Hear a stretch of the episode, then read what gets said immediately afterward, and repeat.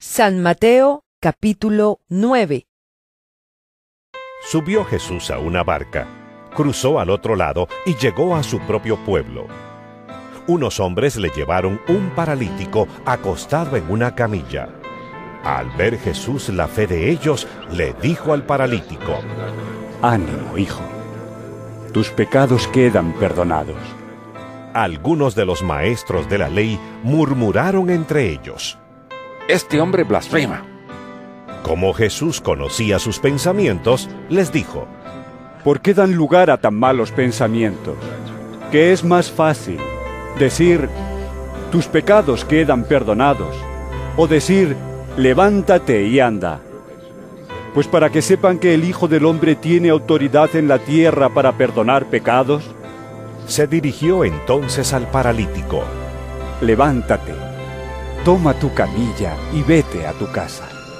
Y el hombre se levantó y se fue a su casa. Al ver esto, la multitud se llenó de temor y glorificó a Dios por haber dado tal autoridad a los mortales.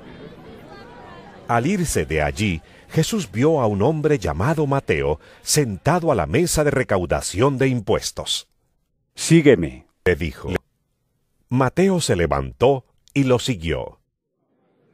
Mientras Jesús estaba comiendo en casa de Mateo, muchos recaudadores de impuestos y pecadores llegaron y comieron con él y sus discípulos. Cuando los fariseos vieron esto, les preguntaron a sus discípulos, ¿Por qué come su maestro con recaudadores de impuestos y con pecadores? Al oír esto, Jesús les contestó, No son los sanos los que necesitan médicos, sino los enfermos. Pero vayan y aprendan lo que significa. Lo que pido de ustedes es misericordia y no sacrificios, porque no he venido a llamar a justos, sino a pecadores. Un día se le acercaron los discípulos de Juan y le preguntaron, ¿Cómo es que nosotros y los fariseos ayunamos, pero no así tus discípulos? Jesús les contestó, ¿Acaso pueden estar de luto los invitados del novio mientras él está con ellos? Llegará el día en que se les quitará el novio. Entonces sí ayunarán. Nadie remienda un vestido viejo con un retazo de tela nueva, porque el remiendo fruncirá el vestido y la rotura se hará peor. Ni tampoco se echa vino nuevo en odres viejos. De hacerlo así, se reventarán los odres, se derramará el vino y los odres se arruinarán. Más bien el vino nuevo se echa en odres nuevos, y así ambos se conservan. Mientras él les decía esto, un dirigente judío llegó, se arrodilló delante de él y le dijo, Mi hija acaba de morir, pero ven y pon tu mano sobre ella y vivirá. Jesús se levantó y fue con él, acompañado de sus discípulos.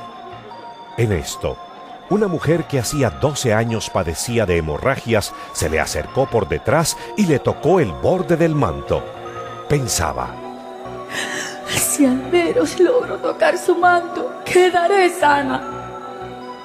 Jesús se dio vuelta, la vio y le dijo, Ánimo, hija, tu fe te ha sanado. y la mujer quedó sana en aquel momento. Cuando Jesús entró en la casa del dirigente y vio a los flautistas y el alboroto de la gente, les dijo, Váyanse. La niña no está muerta, sino dormida. Entonces empezaron a burlarse de él. Pero cuando se les hizo salir, entró él. Tomó de la mano a la niña y ésta se levantó. La noticia se divulgó por toda aquella región. Al irse Jesús de allí, dos ciegos lo siguieron gritándole, Ten compasión de nosotros, hijo de David.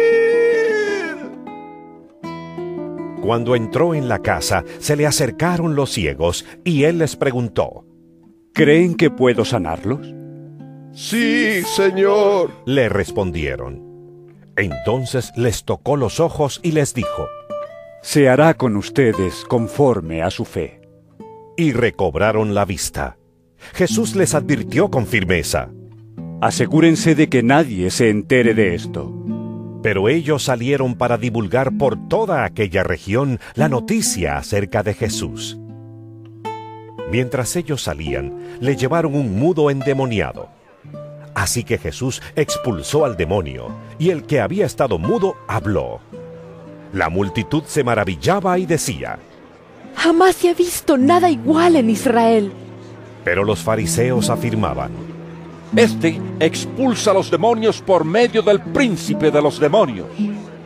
Jesús recorría todos los pueblos y aldeas enseñando en las sinagogas, anunciando las buenas nuevas del reino y sanando toda enfermedad y toda dolencia. Al ver a las multitudes, tuvo compasión de ellas, porque estaban agobiadas y desamparadas como ovejas sin pastor.